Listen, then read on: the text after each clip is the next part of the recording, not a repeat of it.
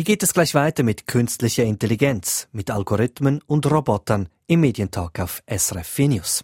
SRF 4 News Medientalk. Die Homepage ist auf die Bedürfnisse der Userinnen und User zugeschnitten. Ich sehe die Themen, die mich interessieren. Die Sportresultate werden automatisch erfasst und dann von einem Textroboter als Texte ausgespielt und künstliche Intelligenz übernimmt die Quellensichtung und meldet mir, wenn sich in den sozialen Medien ein Ereignis abzubilden beginnt. Klingt futuristisch?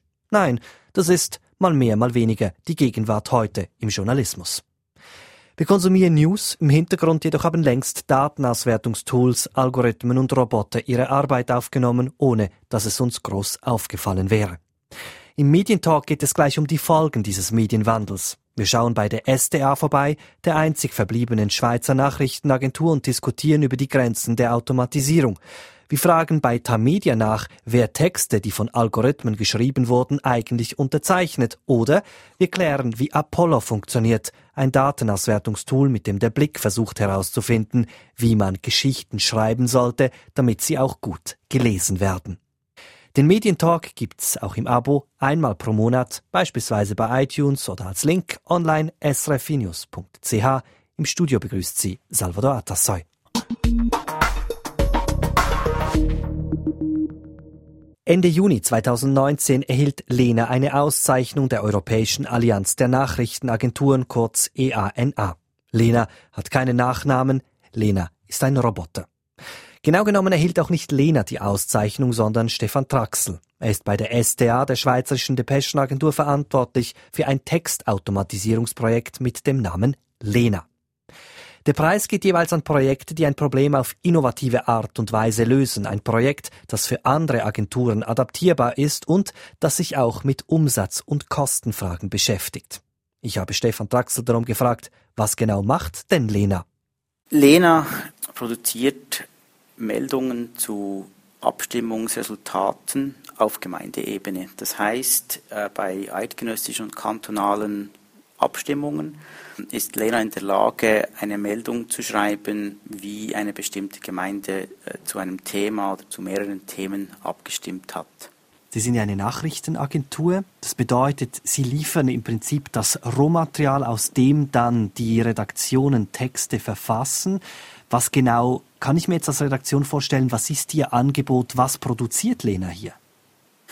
Lena produziert damit eigentlich Meldungen, die es heute so nicht gibt. Es, es kommt keiner Redaktion in den Sinn, äh, über 2000 Texte äh, zu produzieren. Da geht viel zu viel Zeit drauf und der Textroboter macht, macht es möglich, dass diese Meldungen recht effizient produziert werden können.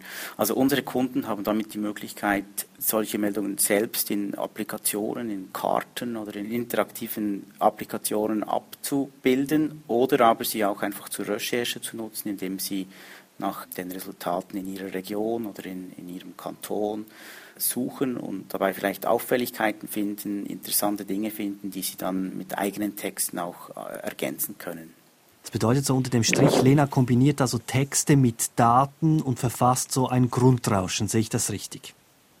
Ja, das ist korrekt. Es ist ein, es ist ein Grundrauschen. Es, es sind nicht Texte, die eine Analyse oder etwas Ähnliches ähm, bieten, sondern es sind wirklich äh, Nachrichtentexte, die in der Lage sind, ein Resultat einzuordnen. Es ist aber doch so, dass ich auch annehme, dass Sie jetzt gemerkt haben, dass gewisse Dinge nicht funktionieren mit Lena. Sie hatten jetzt ein halbes Jahr, dreiviertel Jahr Zeit, hier etwas auszuprobieren. Wo kommen Sie denn an Grenzen? Ja, es ist so, dass wir haben recht viel probiert mit, mit Lena und uns Überlegungen gemacht, was wir automatisieren könnten. Und da sind wir tatsächlich auf Grenzen gestoßen. Also ein konkretes Beispiel war, waren die Kantonsratswahlen in, in Zürich. Da haben wir uns äh, lange überlegt, wie wir Lena einsetzen könnten, um schneller zu sein, damit wir äh, Textbausteine geliefert bekommen, die wir dann so schnell wie möglich in den Dienst geben können. Und da haben wir gemerkt, dass, dass das eigentlich viel zu viel Aufwand ist, das automatisieren zu wollen, weil ein Journalist, der sich gut vorbereitet, also beispielsweise Texte in mehreren Varianten vorschreibt, ist, ist sehr viel effizienter, als wenn man da einen Roboter einsetzen würde. Also unter dem Strich kann man das vielleicht auch so sagen, Sie haben gemerkt, das Programmieren des Roboters ist unter Umständen aufwendiger, ressourcenverschlingender, als wenn das Journalisten machen würden. Habe ich das richtig verstanden? Das ist genau richtig. Also so ein Roboter zu programmieren ist, ist ein enormer Aufwand. Man, man muss die Texte dann auch vorschreiben.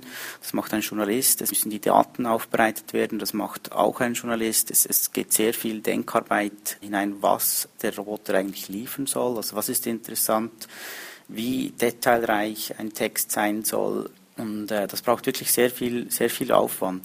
Das heißt, es ist da sinnvoll, etwas zu automatisieren, wo sich äh, Ereignisse wiederholen oder wo immer wieder ähnliche Statistiken und ähnliche Daten geliefert werden, wie eben bei Abstimmungen, die viermal im Jahr passieren. Da kann man dann aufbauen auf dem, was man äh, ein Vierteljahr vorher gemacht hat.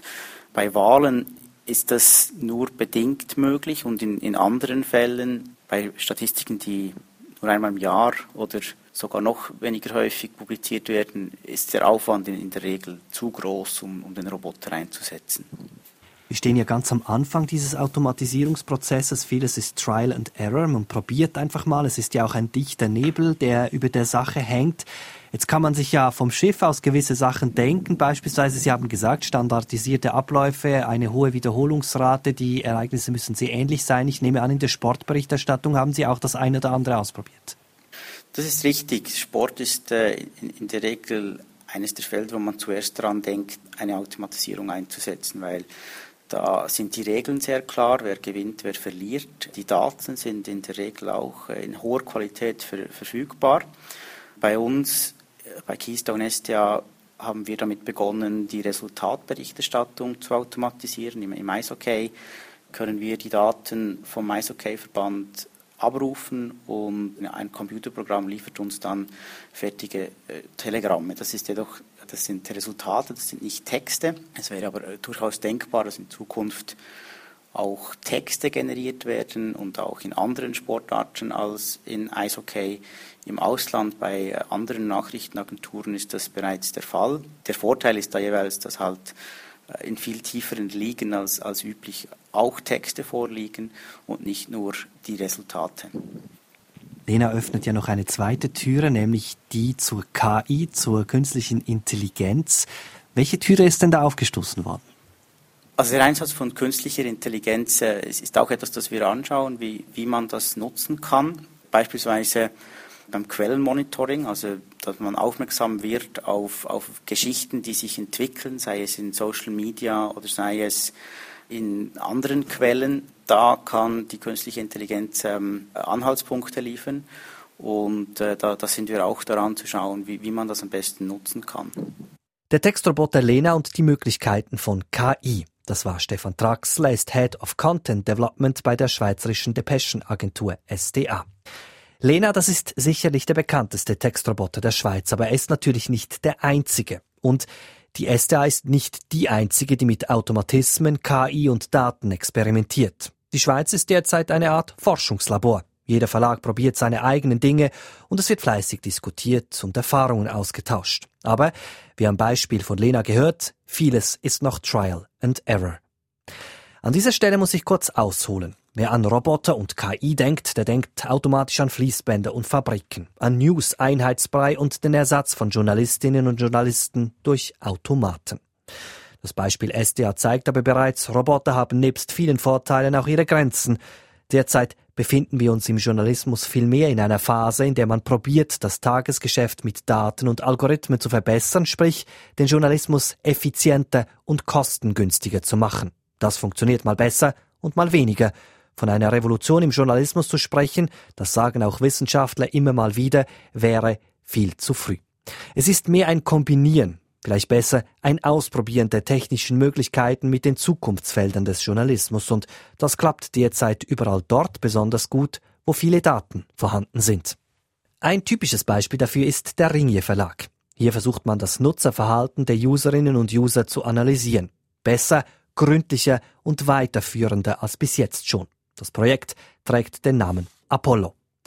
Ich habe mich am 18. Juli auf den Weg nach Zürich gemacht zu Katja Murmann. Murmann ist Chefredaktorin Digital der Blickgruppe und Apollo ist im normalen Alltag ein Computerprogramm mit einem Interface, also mit einer Art Homepage, auf der man sehr viele Zahlen sieht. Ich wollte von Katja Murmann wissen, was genau ich hier auf ihrem Desktop sehe. Hier sehen wir einerseits jetzt, wie viele Page-Views wir gestern gemacht haben. Das heißt, wie oft ähm, Artikel bei uns auf der Seite gelesen wurden. Daneben haben wir die gesamten Page-Views bisher im Monat, weil das auch wichtig ist. Wir wollen ja wachsen und deshalb ist es wichtig, dass wir sehen, genau, wo wir da stehen. Gleichzeitig sehen wir aber auch hier unten, wie viele Artikel wir bisher geschrieben haben im Monat. Und das ist entscheidend, ähm, denn wir wollen eigentlich eher weniger Inhalte erstellen, dafür aber eben Inhalte, die besser gelesen werden. Denn was wir sehen, ist, dass wir mit einem kleinen Teil äh, von unseren Inhalten einen sehr großen Teil des Traffics äh, machen und dass wir sehr viele Inhalte machen, die eigentlich weder interessieren noch relevant sind, die man eigentlich dann getrost weglassen kann und Ressourcen äh, anders einsetzen kann, eben lieber in Artikel, die dann auch gut performen. Also ihr wollt effizienter werden. Jetzt ist es ja so, dass das Daten sind, die man bisher eigentlich auch schon hatte. Also ihr wusstet eigentlich immer, wie viele Leute bei euch auf der Homepage sind, wie gut ein Artikel gelesen wird. Was ist jetzt genau der Unterschied zu vorhin? Also der Unterschied ähm, zu vorher ist eigentlich dank Apollo, dass wir ganz viele verschiedene Datenquellen zusammenführen können. Wir haben einerseits äh, Google Analytics, in dem wir auch schon vorher gesehen haben, wie viele äh, Leute uns den einen Artikel gelesen haben. Da sind eigentlich alle Daten über die Leserschaft hinterlegt bei Google Analytics. Gleichzeitig tut Apollo aber nicht nur das abfragen, sondern auch Sherlock, das ist so ein Ringe internes äh, Datentool, mhm. äh, ist eingebunden. Da sieht man zum Beispiel, wie viele Artikel wurden schon geschrieben, wie lang war der Artikel, wo auf der Homepage platziert, wie sichtbar war er für die, die Leser. Und all diese Quellen bringt Apollo zusammen. Und das ist ein großer Vorteil für uns. Plus können wir jedem einzelnen Journalisten darstellen, wie seine eigenen Artikel gelesen wurden. Das erhöht ja auch den Druck auf die Journalisten, nämlich Geschichten zu schreiben, die gelesen werden. Will denn überhaupt noch jemand Geschichten machen, die man zwar machen muss, aber die eben nicht wahnsinnig gut gelesen werden? Stichwort Politik, Stichwort Service etc ich glaube, das Ziel eines jeden Journalisten ist, dass er gelesen wird mit allen seinen Themen. Und natürlich, wenn es ein Thema ist, was vielleicht weniger Leute interessiert, dann machen wir das ganz genauso weiter vor Apollo, nach Apollo, weil es journalistisch, wenn es relevant ist, dann gehört es zum Blick dazu, dann gehört es zu unserer Aufgabe, dass wir darüber berichten. Entscheidend ist aber, dass wir doch versuchen, wie kann ich auch aus diesem Thema das Thema so drehen, so rüberbringen, dass es mehr Leute interessiert. Und das wollen wir eigentlich versuchen mit Apollo, so dass es interessanter wird. Und da zum Beispiel sehen wir schöne Beispiele, Kohäsionsmilliarde zum Beispiel, was jetzt per se sehr trocken klingt, lief sehr, sehr gut mit einem bestimmten Dreh. Also Oder zum Beispiel als Erklärstück. Und das sind dann Learnings, die wir machen können und sagen, okay, vielleicht Themen, die so komplex sind, tun wir zum einen vielleicht gerade als Erklärstücke abhandeln, weil das den Nutzern hilft oder weil sie es interessiert. Aber es zeigt auch, okay, das nächste Mal, wenn wir was über Kohäsionsmilliarde machen, dann stöhnt der Journalist vielleicht schon nicht mehr und sagt, ja gut, das letzte Mal ist es gut gelaufen. Jetzt überlege ich mir auch wieder, wie kann ich es zum Laufen bringen. Wenn ihr so viele Daten habt, die ihr jetzt zentral quasi äh, sammeln und sortieren könnt, ähm, wie sieht, lehrt ihr auch etwas über das Storytelling, also darüber, wie Geschichten geschrieben werden, damit sie besser laufen? Das ist ein ganz wichtiger Bestandteil des Ganzen. Wir schauen natürlich auch auf den Dreh, denn es ist ja nicht nur ein Thema, sondern es ist auch, wie gehst du an eine Geschichte ran. Apollo zeigt uns auch, was man natürlich auch schon früher immer wusste im Boulevardjournalismus. Es ist immer gut, wenn du eine Geschichte an einer Person erzählen kannst, auch genau politische Themen, wirtschaftliche Themen. Dann, wenn du sie an einer Person aufhängst, an einem Betroffenen, kannst du die ganze Geschichte auf der Metaebene viel, viel besser rüberbringen das haben wir jetzt gerade auch mit Apollo äh, im Politressort hatten wir zwei sehr gute Beispiele. Äh, eines zu Kosovo-Renten zum Beispiel, wo wir das äh, aufgenommen haben und dann eigentlich äh, in den Kosovo gegangen sind und anhand eines Beispielfalls das Ganze dann gemacht haben, was wahnsinnig gut lief und das ganze Ressort überlegt sich jetzt, wie sie Politgeschichten mehr dann auch mit so einem Dreh, mit einem persönlichen Dreh erzählen kann, was ein guter Lerneffekt ist. Können wir schnell gucken, was für Geschichten wie gelaufen sind, sind diese Daten da? Das sind jetzt die Daten von gestern. Genau. Das sind ja so typische Blickthemen. Die beste Geschichte gestern war offensichtlich eine Servicegeschichte. Kreditkarten, diese Kreditkarten sind die beste Wahl. Genau, aber sehr schön eben gerade auf Platz drei eine Politgeschichte. Genau, SVP verhöhnt äh, Verdienkkinder, beleidigt Krippen. Und danach aber auch wieder, äh, der Ring von Mirka kostet über eine halbe Million, eine typische, eine typische People-Geschichte, mhm. oder? Absolut. Wie sehr ist denn die Gefahr, dass diese Geschichten, weil sie eben gut gelesen werden, im Prinzip nur noch nach oben rutschen, oben rutschen, oben rutschen, so dass, und das Irrelevante verschwindet dann irgendwann immer wie mehr. Das ist ja dann eine ganz wichtige Aufgabe des Blattmachers, der Chefredaktion auch, zu sagen, was sind die Geschichten, die wir prominent platzieren, einfach für die Mischung. Denn ein Blick ist ja nicht einfach nur, dass du gut laufende Geschichten nach oben hängst, sondern es kommt ja immer auf die Mischung an, die du bei uns findest. Und äh, ja, die Mischung muss stimmen, die Mischung muss ein guter Mix sein aus äh, News, aus Relevanz, aus, äh, aber auch aus Unterhaltung. Das gehört auch zur Marke dazu. Bleiben wir kurz beim Blattmacher. Wie sehr testet ihr denn verschiedene Titel mit verschiedenen Bildern, so diese Kombination zu sehen, was kommt denn wie an? Das ist ganz zentral. Das ist eigentlich der nächste Schritt, den wir jetzt planen auf den Herbst hin, dass der Blattmacher immer mehr für jede Geschichte, die wir machen, mehrere Titel setzt die Titel dann auch testen lässt, auch mehrere Teaserbilder wählen kann und dann austestet, welcher Titel mit welchem Bild funktioniert am besten. So versuchen wir auch mehr aus unseren eigenen Geschichten rauszuholen. Das heißt eigentlich die Geschichten, die wir machen, besser zu verkaufen. Also der Blattmacher trifft seine Entscheidungen datengestützt künftig. Wir tun im Newsroom alle Entscheidungen datengestützt treffen weil ich immer der Meinung bin, es ist sehr gut, dass du eine Basis hast, aufgrund der du eine Entscheidung treffen kannst. Das ist wichtig. Du kannst dich natürlich immer auch gegen die Daten entscheiden. Wie, wie weit seid ihr bei dieser Smart Homepage, dass man sagt, okay, äh, Blick.ca sieht für mich komplett anders aus als für jemand anderen, weil andere Themen, andere Bilder, andere Titel? Die Smart Homepage ist was, was wir auf Ende Jahr eigentlich planen. Und ähm, da ist jetzt gerade das Team von Peter Welti dran, ähm, dass sie schauen, wie kann man das aufsetzen, was braucht's dazu. Das Ziel ist, dass es ähm, ja, dass ein Teil der Homepage wird immer bestückt werden vom Blattmacher, wird immer manuell sein. Das ist, ganz, ist uns wirklich sehr, sehr wichtig. Aber es wird bestimmte Bereiche geben auf der Homepage, wo wir einem sportinteressierten Leser zum Beispiel mehr Sportthemen geben, dem People-interessierten Leser, der aber nie Eishockey äh, liest zum Beispiel, der wird dann mehr People-Geschichten bekommen, aber keine Eishockey-Geschichten. Das sind typische Blattmacheraufgaben, die er früher gemacht hat. Das wird jetzt also künftig zumindest Daten- und KI gestützt äh, unterstützt ist. Der Blattmacher kriegt etwas Zeit. Äh, was macht dann der in Zukunft? Eben der Blattmacher kann sich viel mehr dann auf die Verkaufe der einzelnen Geschichten konzentrieren. Das heißt, er wird künftig entscheiden, was sind die Geschichten, die so wichtig sind, dass sie alle sehen müssen, alle sehen und gleichzeitig aber holt er mehr aus den eigenen Geschichten raus, was ich ganz wichtig finde, weil man sieht, dass man teilweise mit einem anderen Titel kannst du nochmal also die Zahl der Leser bis um 100 Prozent steigern eigentlich. Und es ist ja nur gut, wenn du in die Geschichte, in die du ganz viel reinsteckst als Journalist, wenn die dann auch mehrere Chancen bekommt durchs Titeltesting. Also da freuen wir uns sehr drauf. Wenn wir das abrunden, das ist ja alles sehr datengläubig jetzt. Wie sehr hat der User denn immer recht mit seinem Verhalten? Also ich finde gar nicht, dass es sehr datengläubig ist, ehrlich gesagt. Es, wir nehmen die Daten einfach als Hilfsmittel, die im redaktionellen äh, Entscheidungsprozess eingebunden sind, aber die Entscheidungen treffen immer noch, die Journalisten treffen immer noch die Rösterleiter und die Chefredaktion. Also das ist ganz entscheidend. Und ich denke, es wäre ja seltsam, wenn wir die Daten, die vorhanden sind, wenn wir die nicht nutzen würden, um daraus zu lernen. Das wäre ein Widerspruch. Sagt Katja Muhrmann, sie ist Chefredaktorin digital der Blickgruppe. Beim Blick versucht man also mit der Erfassung und Kombination von Daten herauszufinden, welche Geschichten warum interessieren und wie man Geschichten auch in Kombination mit Bild, Lied und Titeln interessanter machen kann. Mit Algorithmen, mit Algorithmen und KI experimentiert man natürlich auch bei anderen Verlagen, beispielsweise bei Tamedia.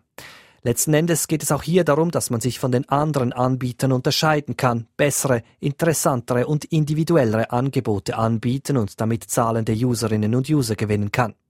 Die Palette ist breit. Das fängt an bei Spracherkennungssoftware, welche man beim Transkribieren von Interviews verwendet, bis hin zu Textrobotern, die individuelle Texte für Teilnehmerinnen und Teilnehmer von großen Sportanlässen ausspielt.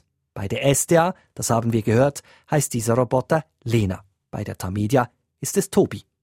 Verantwortlich für Tobi ist Titus Plattner. Plattner arbeitet als Journalist in Lausanne unter anderem für den Recherchedesk. Er ist also eigentlich französischsprachig und im Gespräch, da zeigt sich, Plattner reagiert skeptisch, wenn man von einem Textroboter spricht. Als er mich in Bern besucht hat, wollte ich deshalb von ihm wissen, was ihn am Begriff Textroboter stört. Ich finde, den Ausdruck äh, Textroboter ist eigentlich ein bisschen karikatural, weil hinter äh, diesen ziemlich äh, dummen äh, Algorithmus, das sind nur Entscheidungsbäume, stehen äh, Journalisten, Datenjournalisten und Journalisten. Und die haben alles bestimmt. Den äh, Roboter entscheiden von sich selbst überhaupt nichts. Äh, die haben die Textbausteine geschrieben, die haben den Text aufgebaut. Gut, das würde bedeuten, ähm, der, der, der dann unterzeichnet am Schluss den Text, das ist dann auch der Journalist und dann heißt es nicht, wurde von einem Algorithmus verfasst oder so etwas. Genau, ganz am Anfang vom äh, Experiment haben wir äh, geschrieben, so die Texte wurden äh, von Tobi ihr Textroboter unterzeichnet. Und unterdessen sind wir da, davon zurückgekommen und das sind die Journalisten, die diese Templates geschrieben haben, die den Text unterzeichnen. Sie sind auch froh, äh, das zu machen. Aber äh, ganz am Anfang war intern vielleicht äh, ein bisschen mehr skeptisch gegenüber diesen neuen äh, Möglichkeit. Und die hätten das äh, vielleicht nicht von sich selber aus unterzeichnet. Wie ist das eigentlich bei den Userinnen und Usern, die, die solche Texte lesen? Kriegen Sie da Reaktionen darüber, wenn etwas nicht von einem Journalisten verfasst oder beziehungsweise eben mit Algorithmushilfe? Wir, wir hatten überhaupt keine äh, Reaktion, also negative Reaktion von den Nutzern. Ein bisschen von den äh, intern, äh, also branchenintern am Anfang, heute nicht mehr. Und am Ende von jedem Text fragen wir den, den Nutzern, ob, ob äh, es technisch funktionierte, ob der Inhalt vom Text gut war und ob der Nutzen von diesem Text gut war. Und die Resultate sind erstaunlich hoch. Okay, also das sind, also man könnte eigentlich auch normale Texte, der, der, der User würde es akzeptieren. Ja, ja. Und die Universität äh, Zürich hat eine Studie gemacht, Doppelblindstudie bei 140 äh, Leute. Die hatten Texte vom Tamedia Textroboter äh, und von äh, einem Journalisten. Und in gewissen Bereichen waren sogar die, die Resultate vom, äh, vom Algorithmus besser, bezüglich zum Beispiel äh, Glaubwürdigkeit, Neutralität und so weiter. Aber was ganz wichtig ist, ist, dass wir mit diesem Vorgehen Sachen machen können, die wir sonst nicht machen könnten. Also heute kann niemand in diesem Land, kein Mensch, 2200 Texte, das in zwei Sprachen, in ein paar Minuten schreiben. Das ist nicht machbar. Das ist nur eine neue Möglichkeit, ein neues Tool für die Journalisten. Kommen wir eben darauf, was genau Tobi macht. Sie machen ja im Prinzip das Endprodukt für den Kunden, also der Text muss lesbar sein. Wo kommt Tobi denn zur Anwendung? Wir benutzen äh, dieses Vorgehen äh, bei den Abstimmungen, bei den Wahlen. Wir haben das auch eben beim Grand Prix von Bern probiert. Äh, wir äh, denken an andere Anwendungen, zum Beispiel im Sport wäre es machbar, weil es äh, viele Daten gibt, die äh, bereinigt sind und damit könnte man auch solche Texte machen oder andere wie AP oder äh, Washington Post machen das für Quartalresultate äh, von Firmen. Kommen wir auf dieses spezielle, ähm, auf diesen speziellen Event Grand Prix von Bern zu sprechen. Das ist ja mal etwas anderes. Sie haben ja angefangen mit äh, Abstimmungsresultaten. Da haben Sie ja gesagt, liegen relativ viele Daten vor, die man einfach verarbeiten kann. Was haben Sie beim Grand Prix gemacht? Beim Grand Prix von Bern haben wir für jeden Läufer oder Läuferin, die den Grand Prix bis zum Ende äh, ge gelaufen ist, einen Text generiert. Also individualisierte Texte für diese, diese Leute mit dem äh, Vergleich zu den anderen in der Kategorie oder sie sind die den schnellsten aus Langenthal oder äh, sie waren ein bisschen weniger schnell am Ende vom, vom Lauf oder sie waren ein bisschen weniger gut als letztes Jahr und so weiter. Und das hat funktioniert? Das haben wir für die Berner Zeitung gemacht und das hat funktioniert. Aber das war hinter äh, unserer Paywall und eigentlich nur für unsere Abonnente äh, zugänglich. Das bedeutet also, die Leute, die bezahlen mussten für diesen Service, da war die, die Nachfrage nicht sehr groß. Da gab es eine Nachfrage, aber wir wollten das testen, die war nicht riesig. Aber die, die Abonnenten, die waren froh und das Feedback war sehr gut. Sie haben mit Tobi verschiedene Dinge probiert. Gab es auch Dinge, bei denen Sie an Grenzen gestoßen sind, wo Sie sagen mussten, hier klappt das jetzt eben nicht? Wir haben nur in Bereichen, äh, wo wir ziemlich sicher waren, Sachen ausprobiert. Aber wir äh, spüren, dass es äh, ganz präzise Voraussetzungen braucht, um, um solche Texte zu generieren. Es braucht viele Daten, nicht nur ein paar Datenpunkte. Wenn möglich, um einen Mehrwert zu schaffen, müsste man sogar einen Datensatz mit anderen weiteren Datensätze ergänzen. Und was vielleicht ein bisschen komplexer ist, a, den analytischen Teil reinfließen zu lassen. Da, da stoßt man schon an, an gewissen Grenzen. Und b, diese Texten sind oft ein bisschen dürr.